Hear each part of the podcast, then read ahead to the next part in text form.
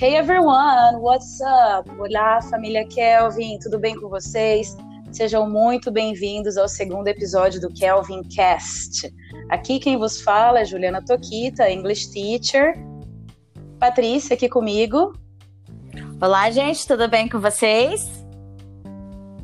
Bom, hoje a gente tem a honra de receber virtualmente, remotamente, dois professores celebridades para enriquecer, abrilhantar esse episódio. É, devo mencionar anteriormente que estamos aqui, cada um alocados nas suas devidas casas, né? E, portanto, isso pode acabar comprometendo a qualidade do som. Então, a gente já pede desculpas anteriormente, caso a sonoridade não fique das melhores. Well, first things first. Vamos às introduções. Hoje a gente está aqui com dois convidados brilhantes. Nosso primeiro convidado, ele é biólogo, ele é empresário, ele é pai, ele é brewer, ele é everything at once, cervejeiro e professor de geografia, Alexandre Zanin. E aí, Zanin? Olá, pessoal, tudo bem? Muito bom estar aqui, né? Espero que a gente tenha aí uma, uma uma ótima experiência. É o meu primeiro podcast, eu estou nervoso aqui. Vai dar tudo certo, é muito legal. É, depois a gente fica tão à vontade, é super gostoso. É, legal, Exatamente. tenho certeza. Bom, a gente também quer chamar o nosso segundo convidado, magnífico, nessa mesa redonda cibernética aqui. Ele que é o mestre das letras, ele é músico, violinista, motociclista, harleiro, um leitor voraz e professor de literatura, Fernando Petian. Bem-vindo, professor. Oi, Ju, muito obrigado pelas suas palavras, mas você exagerou. Na verdade, ao contrário do meu colega aí, é camaleão Zanin, que é tudo. Eu tento, eu tento ser professor aí. Um dia conseguirei. Ah, não seja tão humilde. Bom, gente, nós estamos aqui reunidos para falar um pouquinho sobre a situação que a gente está vivendo. Não tem como fugir desse assunto, não tem como não falar sobre a pandemia nesse momento. Vocês concordam? É, absolutamente. É o assunto do momento, sempre. Né? Virou uma obsessão na nossa cabeça. É a nossa é, realidade. Eu acho que... Eu acho que, os alunos também, é, acho que eles querem ouvir um pouco da nossa opinião, né? Qual que é a nossa é, é perspectiva, ou qual que é a nossa, o que, que a gente tem vivenciado, né? Como a gente tem esse, esse afastamento é, neste momento é, físico das aulas, né? Que a gente não está ali presencialmente, vamos colocar assim. É, embora a gente tenha feito muita aula, acho que eu nunca trabalhei tanto fazendo aula, né? Muitas videoaulas, listas e, e, e, outras coisas. É, mas é realmente né, a oportunidade da gente falar sobre o assunto do momento que está em, em, em todo local, né? Perfeito. A gente está até meio cansado, né, de ler, de ouvir, de falar sobre isso uh, em todas as rodas virtuais, nos WhatsApps, nas redes sociais, mas é inevitável. É um cenário inédito uh, e, ao mesmo tempo, trazendo aqui para esse gênero que é o podcast, um dos objetivos da gente criar esse canal de comunicação com os alunos é justamente trazer, fazer essa mesa redonda, né, onde professores de áreas distintas conseguem falar sobre o mesmo assunto, é, unindo, né, fazendo essa conexão interdisciplinar, que é uma realidade das provas de vestibular. Os alunos estão em contato com isso. As provas do ano passado, de 2019, da Unicamp, da FUVEST, da VUNESP, trouxeram questões multidisciplinares. Então, a gente quer começar a interagir, né? E, e a, a, a, Covid, a pandemia, está nos possibilitando também, né? De, de ter esses espaços aí é, virtuais para que a gente possa conversar sobre esse assunto. Bom, é, queria abrir a, entre aspas, mesa redonda, passar a palavra para vocês com a pergunta é, seguinte: falando da Covid-19, da pandemia, pensando no, na situação dos alunos, né? Eles pensam assim, gente, mas será que essa, esse assunto, será que pode aparecer nas provas? Será que ele vai aparecer nas provas? Será que eu devo é, estudar, me alimentar, ler isso? Por quê? Por que, que isso pode ser relevante para mim nesse momento? E aí eu queria uh, que a Paty começasse a discussão, ladies first, right? So, Paty, o que, que você acha? É, bom, se a gente for pensar em uma situação não né, nem, nem próxima da que a gente está vivendo hoje, mas de uma certa reclusão, foi da H1N1 e quando ela ocorreu, as questões do vesti dos vestibulares, dos principais, foram voltadas para esse tema. É, talvez, se não cair algo sobre a Covid, pode cair a forma de replicação de um vírus, bactéria, as formas de imunização, seja ela por meio de vacina ativa. Então, eu acho que são assuntos que podem voltar a aparecer em grande quantidade, até mesmo porque a ciência volta a ter valor, né? Depois dessa história. Acaba-se o movimento anti-vacina, que sempre muito crescente, muito discutido, e agora está todo mundo em busca do quê? De uma vacina, de uma possibilidade de prevenção para essa doença. Então a ciência volta né, a ter credibilidade, os estudos voltam, a importância na área, né, no investimento na área também volta a ser bem perceptível. Então é um assunto que pode ser abordado, sim, eu, da, dentro da área da, da biologia, e aí eu acho que os, que os meninos podem falar também dentro da área deles, mas eu acho que há muita relação, muita possibilidade com, com o tema atual. Eu concordo é. total. E você, Zanin, qual é a tua opinião? Bom, primeiro eu queria agradecer os meninos, né? Eu fico muito. Sim, muito obrigado. Muito obrigado. É, de uma gentileza imensa. já, já começaram enchendo a nossa bola no começo, né, Fio? Falaram tanta coisa que a gente nem sabia que era. Poxa vida. É o tapete vermelho. É bom se descobrir, né? É bom o tapete vermelho. A gente gosta de abrir o tapete vermelho para os convidados. É, da próxima vez a gente vai colocar sonzinhos de palminha no fundo, sabe aqueles de, de auditório? Uh! Isso. É isso. Boa, boa, boa. boa.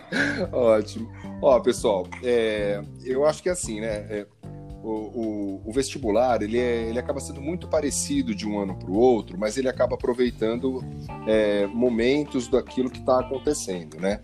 É, vou falar mais especialmente a respeito da geografia, né? Que é a minha área. Né, eu, fiz, eu fiz biologia primeiro, depois eu fui fazer geografia depois, mas eu comecei a dar aula de geografia ainda como biólogo, né? É, e tem uma coisa que eu acho que, que é muito interessante, que, por exemplo, né, algumas temáticas relacionadas é, à, à, dinâmica de populações, à, à densidade demográfica, né, ou, ou à evolução de uma doença é, é, contagiosa em áreas que são é, é, é muito mais densas, né, muito mais povoadas, são assuntos que são muito pertinentes e que são muito presentes. Né? Então, por conta disso, se agora é o, o coronavírus, é a, a Covid-19, né? se antes foi a SARS, se foi a MERS, ou, se, né, ou mesmo outras situações, eles acabam utilizando a temática do momento para buscar um, uma, uma abordagem de um, de um assunto que é corriqueiro. Né? Eu costumo dizer para os alunos que o vestibular ele, ele não quer o assunto, ele não quer o aluno que saiba apenas o, o assunto da moda, né? Mas ele vai ter que ter conhecimento técnico para saber como lidar com aquilo, como resolver aquele problema, como é, que ele vai conseguir é, é, é desenvolver as suas questões em cima daquela situação. Né? E tem muitas questões hoje que são, é, é, apesar do, do momento ser bastante preocupante, né, que a gente tem que tomar todos os devidos cuidados, tal. Mas é, pensando do ponto de vista de vestibular, pensando do ponto de vista histórico, geopolítico, é fantástico, né? A gente passar por um episódio desse, a gente vivenciar um momento desse, a gente quer sair dele da melhor forma possível, mas é, é, é incrível tudo que a gente pode extrair dele pensando no vestibular e pensando nas nossas vidas também. Então eu acho que assim a gente vai ter muita questão, né, relacionada a isso, né? Só que é lógico, uma coisa que eu sempre falo, né? Você, dependendo do vestibular vai ter metade da prova relacionada a isso, dependendo do vestibular pode ter uma, duas questões e vão continuar com aquelas questões tradicionais relacionadas à economia, a fuso horário, a questões de relevo, questões relacionadas a, a que também são muito importantes, né? E, e assim é, é um momento que eu imagino que esteja todo mundo estudando, né? Porque não tem ninguém de férias, né? Nós estamos é, desenvolvendo uma série de atividades, os alunos devem estar desenvolvendo exercícios, assistindo videoaulas, resolvendo exercício de apostila, um monte de coisa, mas é, a gente tem bastante coisa para conversar aí a respeito dessas temáticas relacionadas à Covid. Perfeito, Zanin, até porque os vestibulares, alguns deles não mudaram as datas, né? O Enem manteve a sua data, a Unicamp também, e uh, falando dessa questão interdisciplinar, é, os, os, vestibulares eles estão buscando os textos, né? A coleção de material, de fonte, nesse momento para montar suas provas, né?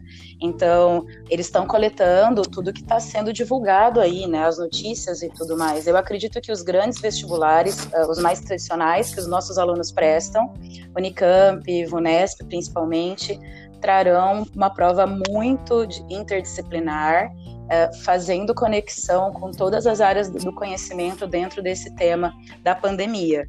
E o vestibular quer isso também, um aluno que seja antenado, um aluno que saiba o que está acontecendo e que consiga interagir com as notícias dentro do contexto de cada disciplina, né? E olha que e aí, interessante, hum. é, só um pouquinho, porque o que o Zanem falou é, em relação a gráfico de densidade ou a análise de densidade populacional, crescimento, tudo isso também é analisado na biologia, na área de ecologia, a gente fala de ecologia de populações, o crescimento, né, o potencial biótico, a, a, ou seja, o crescimento de uma espécie uh, da população em um local em que tem alimento e espaço suficiente. E é um crescimento exponencial, uma curva muito similar ao que a gente vê do, do vírus, né? Que é quando a gente acompanha os jornais. E essa questão da densidade, tudo a gente aplica também na biologia, né? Olha aí a, as disciplinas, aí a intersecção entre elas. É total. E misturando a minha... com a matemática, né, Paty? Exato, exato. Uhum. A área da língua inglesa, ela é a blessing and a curse, né? Ao mesmo tempo que é uma benção, é uma desgraça, porque ela traz coleções de textos de todas as áreas, né? Então, é, textos de inglês que abordam matemática, que abordam geografia, que abordam literatura, biologia, né? Então, todas as áreas aí. É, bom, passamos a palavra para o nosso poeta, Fefo. Sim, meus queridos, pegando justamente esse gancho dos vestibulares, é como a gente está nessa, nesse, nessa conversa, nesse, nesse ponto, é, é, é muito provável que as redações é, vão cobrar vários é, assuntos envolvendo essa coisa toda. Né? As VUNESPs, a VUNESP especialmente, né, porque ela tem que fazer quase tudo hoje, hoje é quase tudo a VUNESP que faz.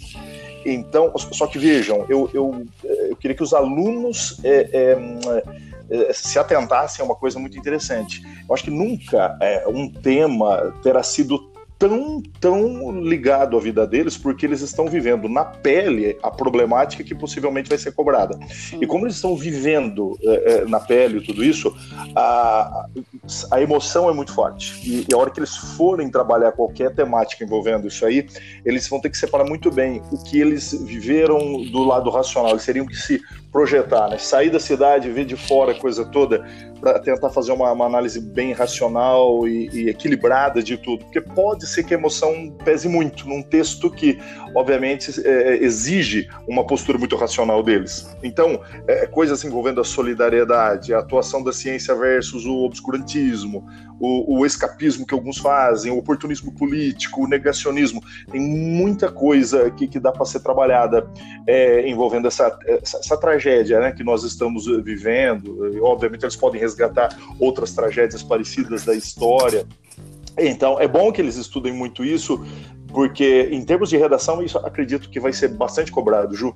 Excelente ponto de vista e dica também, né? Sugestão aí, conselho para os nossos alunos, para que eles consigam se distanciar também do, do tema, do assunto, do que eles estão vivendo, que não está sendo fácil para ninguém, né? Nós estamos aqui isolados, nossos professores que nos alimentamos do convívio social, estamos sempre envoltos de grupos de pessoas e a gente está aqui agora cada um na sua casa, tendo que interagir com as pessoas através de um equipamento tecnológico.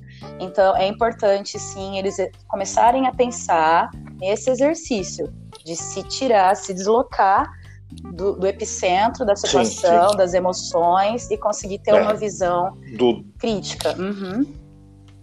Exato, do ciclone que estamos vivendo, né, dessa coisa toda. E, e, uma outra coisa para a saúde mental deles é, a, eu acho que nesse momento, lógico, eles precisam estudar, eles precisam manter uma rotina para não se perderem, não enlouquecer. Mas ao lado dessa rotina e desses estudos, é fundamental que eles busquem uma coisa que a arte dá bastante. Eu acho que vocês concordam comigo.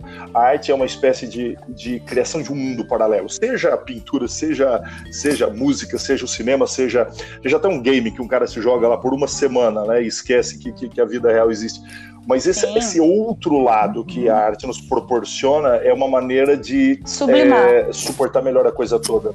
Sim, de sublimar. É, porque a coisa realmente é pesada e a arte nesse momento pode ser um elemento fundamental, pode e deve ser um elemento fundamental para a gente suportar um pouco essa coisa toda difícil, complicada que estamos vivendo. Então, já queria, que você está aproveitar. Pode falar, Zanin. Eu queria, eu queria até aproveitar esse gancho, né? Até como curiosidades para saber como é que vocês têm lidado com isso, né? Porque, é, é, assim, né? Eu, eu, eu acabo acumulando a função de, de, de professor, de, de, de, empresário, né? De dono de bar, de restaurante. E ao mesmo tempo que eu tenho que fazer uma correria de um lado, tenho que fazer do outro.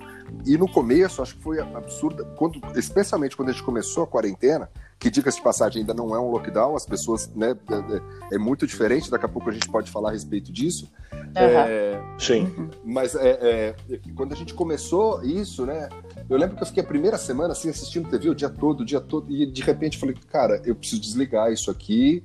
Eu, aliás, eu preciso assistir só uma parte do dia, né, por uma ou duas horas, escolher um jornal, escolher alguma coisa que eu acho que seja é, interessante para gente.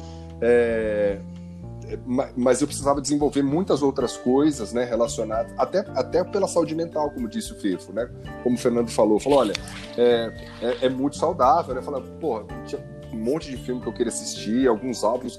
Eu, eu até do, domingo eu passei ouvindo música o dia todo, assim, eu peguei meus álbuns favoritos. Né? Eu, ouvi umas três vezes o Acabou Chorar e do Novos Baianos e fiquei extremamente triste com a notícia do Moraes, da morte do Moraes Moreira na segunda-feira. É, mas assim, ó, é, é, é engraçado como a gente também busca naquilo, nas artes, como o Fernando falou, né? É, uma válvula de escape ou né, algo para suavizar a sua vida, o seu momento. E eu queria saber o que, que vocês têm feito em cima disso também. Eu acho que é perfeito o que você falou. Inclusive, eu, depois eu vou jogar a bola para o Fernando para ele falar um pouco mais sobre isso. Porque nesse momento a gente está usando a arte como é, sublimação mesmo, né? Como fuga, de certa forma, entre aspas, mas como algo que é, nos distrai e nos tira desse momento de desespero que a gente está vivendo. Então, é, no começo, com certeza, e eu acho que ainda agora a gente está vivendo um, uma desconfiguração, uma bagunça mental e, e organizacional dos nossos horários, porque você não consegue dividir o que é o seu horário de trabalho, do que é o, o, seu momento de lazer, tá tudo misturado. Todo dia parece domingo, mas ao mesmo tempo você está trabalhando o tempo inteiro. E as redes sociais te consomem porque você está trabalhando com elas e você se alimenta das notícias. É, mas aí vem o papel da arte, né? Porque a gente está consumindo a arte para conseguir lidar com tudo isso que está acontecendo. Então, seja a gente está consumindo muito, né? Então, seja as lives, os shows que estão acontecendo. Inclusive, vai, vai acontecer um super show agora, acho que dia 18, do Paul McCartney, Lady Gaga, né? Fica aí a dica para vocês. Uh, a gente está consumindo shows, lives, séries, Netflix, tem pessoal que virou Netflix, né?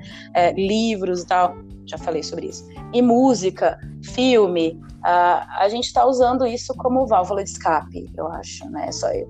Ou é isso ou é comida. É, o pessoal é, ou, é ou, isso, Ju, bolo, lembra Fernando Pessoa. Ou assa bolo ou, ou consome arte, basicamente. e, e sabe que, que aproveitando, assim, né, quando fala sobre artes e, envol a, e envolve a questão que a gente vive de uma pandemia, me vem muito o mal do século, né? Quando a gente falava de tuberculose, toda doença, então era aquele momento científico, as pessoas, e isso retratado até hoje quando a gente quando eu lembro do byronismo, o Fefo, quando me deu aula que falava sobre o mal do século, e aí eu lembro uh, da, das histórias, e a Vivinha, a moça que né, tossia e saía sangue, toda aquela aquela questão, então quer dizer, uma situação real virando aí a arte, um momento histórico que ficou aí registrado nos movimentos literários. E eu acho, assim, né, eu acho fantástico. E ultimamente é o que eu tenho feito. Tenho ido para alguns livros buscando algumas é, correntes literárias aí. Aproveito a Ju e a biblioteca disponível na minha casa para ficar sair um pouquinho. Porque eu, eu também compartilho da mesma situação do Zanin. No início eu fiquei tão é, assim. É, recebendo notícias e informações e o tempo todo eu só vivia vendo os números aumentarem e de repente falei, não, eu preciso dar um tempo, eu vou, lógico, continuar me atualizando, mas eu não posso viver disso, senão eu não conseguia me desligar para fazer as outras coisas. Então eu senti, eu senti minha produtividade caindo. Uh, ainda a gente estava comentando hoje eu e a Ju.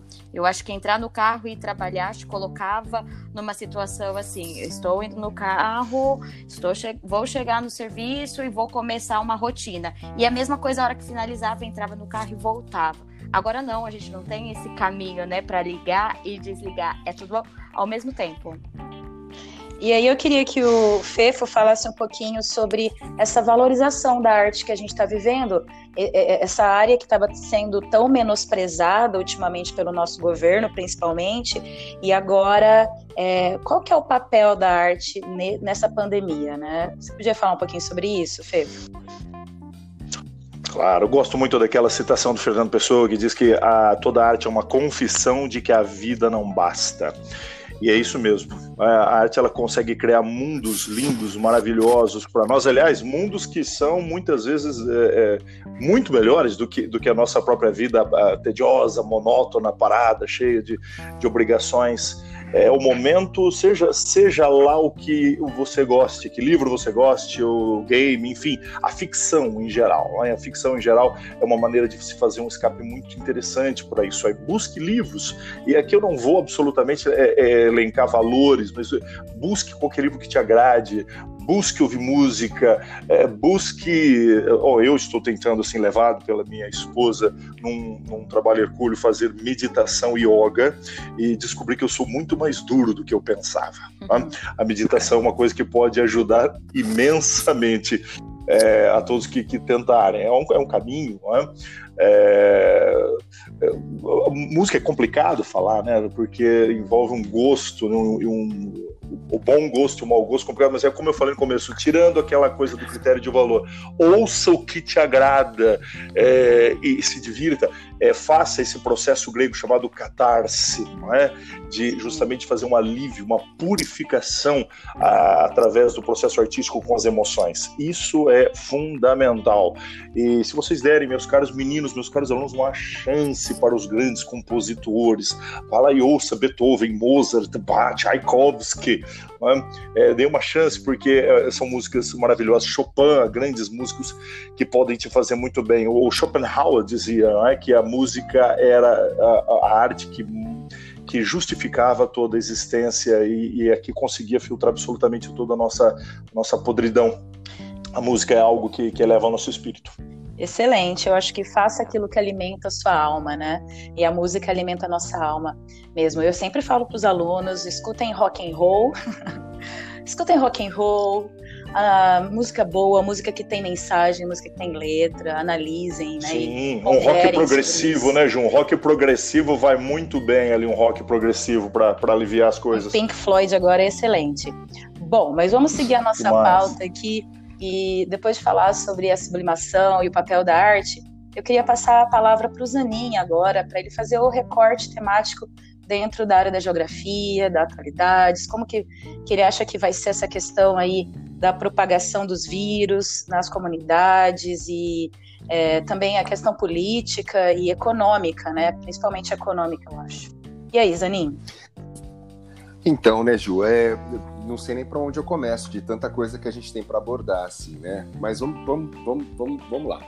É, uma coisa que eu acho que é muito legal, assim, é que existe muita confusão hoje em dia em redes sociais, grupos de WhatsApp, né? A respeito uhum. de algumas informações, né? A gente vê pessoas falando às vezes tipo assim, ó, ah, mas o Brasil não é a Itália, o Brasil é muito maior que a Itália, o Brasil não é a Espanha, o Brasil é muito maior que a Espanha. É, e embora seja verdade essa afirmação que o Brasil realmente é muito maior do que esses países, por outro lado, não faz nenhum sentido a gente fazer esse tipo de análise agora, porque a gente tem que levar em consideração as áreas de maior concentração demográfica. Né? Quando você olha para uma Itália com 60 milhões de habitantes e com cerca de 200 habitantes por quilômetro quadrado, e aí você olha para o estado de São Paulo, com 45 milhões de habitantes e com 185 habitantes por quilômetro quadrado, a nossa densidade demográfica é muito próxima da italiana né?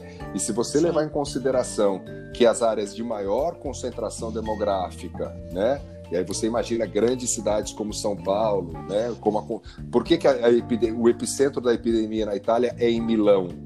Né? É a maior cidade italiana, é o maior aeroporto, é, é a maior conexão que você tem da Itália com o resto do mundo, entendeu?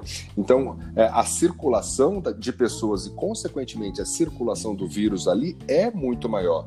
E eles subestimaram demais a doença, né? É, se você pegar 20 dias, 30 dias antes de, de dessa é, é, dessa ocorrência de mortes em larga escala na Itália, né, eles chegaram a, a, a, produzir um vídeo dizendo, olha, Milão não vai parar, né, a Itália não vai parar, a gente tem que seguir, o que, que é esse vírus, né? Então, algo que foi seguido pelo presidente Trump nos Estados Unidos e que está colhendo algo muito ruim agora, e algo que é seguido pelo nosso presidente e que a gente fica muito preocupado da gente colher algo muito ruim nos próximos dias, nas próximas semanas também, né? Especialmente Sim. nas áreas mais mais povoadas, nas áreas de maior concentração demográfica. E aí fica aquela coisa, as maiores cidades em geral, elas também têm uma maior circulação financeira. Então, ela, em geral, elas têm os maiores hospitais, uma maior quantidade de leitos. Aí você fala, ah, então se eu vivo numa cidade pequena, eu, tô mais, eu estou mais seguro? Não necessariamente porque também você tem menos estrutura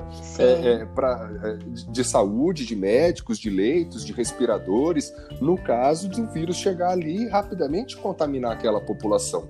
Então, a gente vivencia muito isso aqui na região de Rio Preto, né? Que as pessoas das cidades vizinhas, se tem alguma tem algum, problema de saúde, vai para o pronto-socorro da cidade ou do pequeno hospital da cidade, mas se é algo um pouquinho mais complexo, manda para Rio Preto, basta ver que o hospital de base tem um volume de atendimentos, tem um volume de.